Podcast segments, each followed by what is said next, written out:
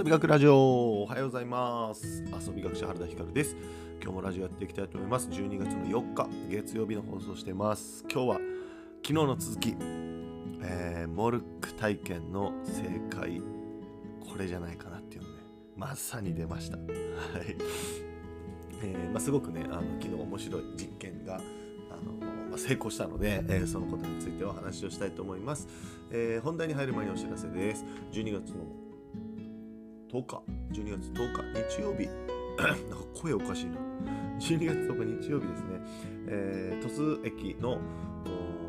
近くでリノベーションしてます長崎屋食堂。ここのですね、えー、内覧妄想会やります。えー、参加者の皆さん15人限定でですね参加者募集して、えー、その人たちと一緒にですね、え、長崎屋を見て回って、え何ができるのか、えここでどんなことが生まれるのかどういうことをやりたいのかみたいな話をねみんなでしていこうと思ってます、え実際ですね僕らが考えている長崎屋の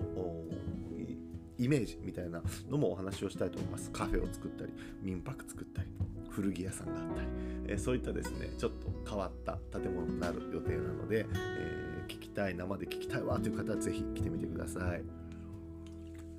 参加費は無料です。軽食も用意します。はい。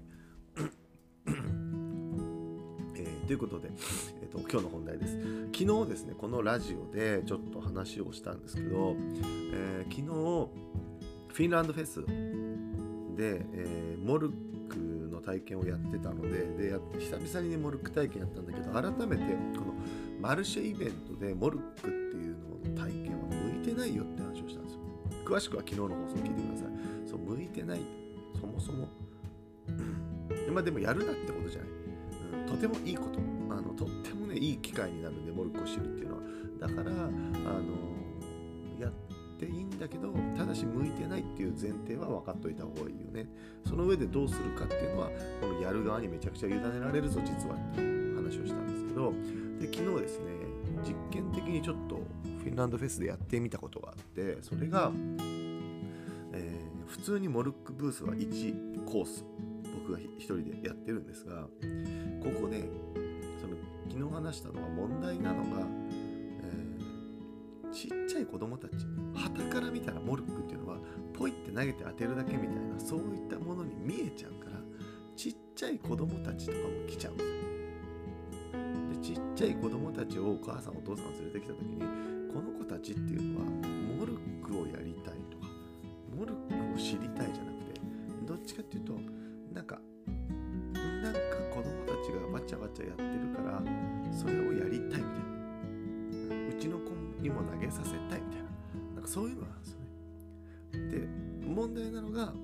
そういう子たちだって普通の一般の小学生以上ぐらいのね、えー、ご家族だってどっちも同じ対応しないといけないこの立て付けが良くないと思ってそれでですね 昨日は、えー、通常のこのモルック体験のレーンともう一個テントの中にですねえっ、ー、とちっちゃいお子供たち幼児の子供たちと幼児の子供さんブースみたいなモルック広場みたいなのを作って、え、そこはですねもう自由に棒をポイって投げてカコンって当ててそういったなんかことやってね自由にやっていいですよっていうブースを作ったんですよ。でもちろん距離もすごい短くしてね。そう。でこっちはこっちで体験する。でこっちはもう小学生以上。小学生以上ですってして。でやってみたんですけどもどうなったかっていうですね昨日結構ちゃんと成立しました。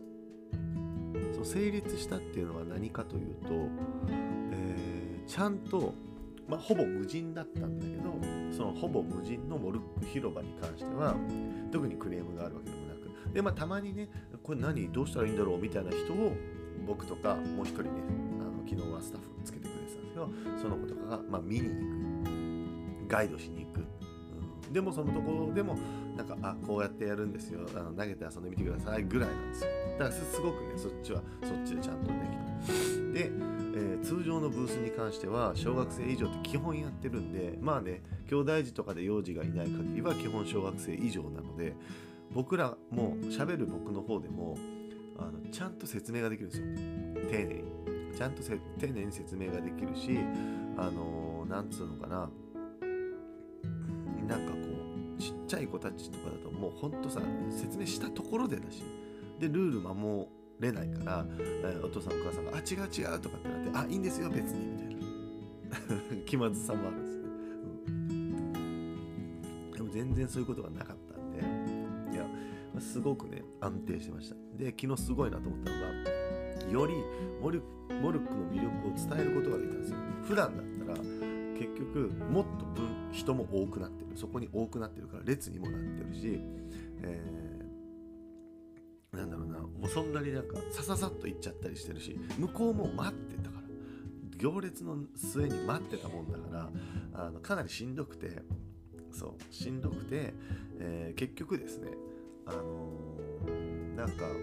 なんだろうなもうメンタルが最初からやる時からメンタル的にもなんか整ってないからなんかはいはいはいみたいな感じで刺さってなっちゃうんだけど昨日は結構そういうことなくて終わった後に小学生の子供たちがまだやりたいもっとやっていうのが結構強かった今まで何回も僕もルク体験やってきてますけどその中でも特に昨日は強かっ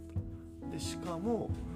えっ、ー、と強かったしお父さんお母さんたちが「わこれ買いますわ」みたいな「わめっちゃいいこれ」買うっていう人たちがかなり多くて昨日正直モルック10個ぐらい持ってきたら全部売れたと思う。マジで。っていうぐらいみんな買う買う言ってた。つまりこれは昨日の形やり方が本当にハマっててちゃんとモルックっていうスポーツ遊び物の魅力を伝えれてたんだと思うんですよ。で地味にねこれ聞いたなって思うのが昨日ね看板作っていったんですよ僕。で看板作っててその看板にねモルック体験。1組所要時間1組10分程度って書いてたんですよ。で小学生以上列に並んでお待ちくださいって書いてた。これが地味に効いたと思います。うん。いやっていうのもねポイて投げるだけ系じゃないですか。でこの手のマルシェイベントとかの体験ブースとかで何分ぐらいかかるのかなって思います？射的とかお菓子釣りとか金魚すくいとか。いやこんなんね賞味23分ぐらいで終わるもんだろうとみんな思ってるわけですよ。基本は。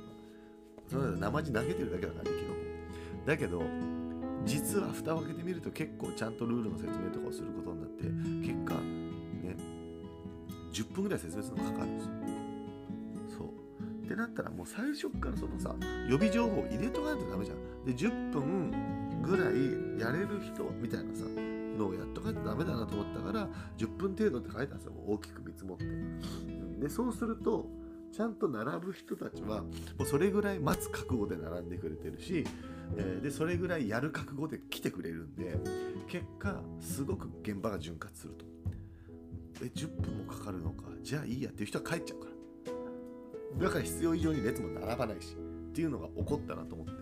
あの全然やっぱ違うなと思いました。これは、うん、だからね本当モルクのモルックやってる皆さんこれもし聞いてくれてたらあの今後ねモルック体験とかを多分マルシェとかそういうオープンイベントみたいなので、えっと、誘われると思うんでそうなった時はですね是非これねやってみた方がいいです。絶対所要時間書いておく、まあ、10分ぐらい。僕がねやるんだったら10分ぐらいやっぱり欲しい、うん、最初の形に並べて、えー、説明してやってみて、まあ、4投ぐらい投げて、えー、お父さんとお母さん子供がどっちで競うどっちが強いかみたいなねのをやるっていう。そうこれねほんと一人で投げても楽しくないんですよ。そう。やっぱそれが良くなかったなと思ったんですよ。やっぱちっちゃい子が来てうちの子にさせたいで来るわけでしょ。で来て子供がポイって投げます。でお父さんお母さんはもうやりたいやりたくない関係なくそのちびちゃんがやるやるやる僕僕僕僕って言うからうしょうがなく渡しちゃうんですよ。でそうすると別に何でもね投げて当てては投げてあげてはだから。これはもうこっちの別のモルック広場でただ遊んどいてちょうだいと。遊ばせてあげるから、こっちはこっちでモルックっていうのがちゃんと面白いんだよっていうのが伝わるような場所にした方がいいよねっていうこれは本当に大正解でした。ぜひ皆さん一度やってみてください。あの細かくのやり方がわかんないあのこうどうどういうことっていうのがあれば僕に聞いてください、えー、ということでですね昨日は本当にこういうチャレンジ初めてやってみるとか。そうやっぱ2日間あるんだ。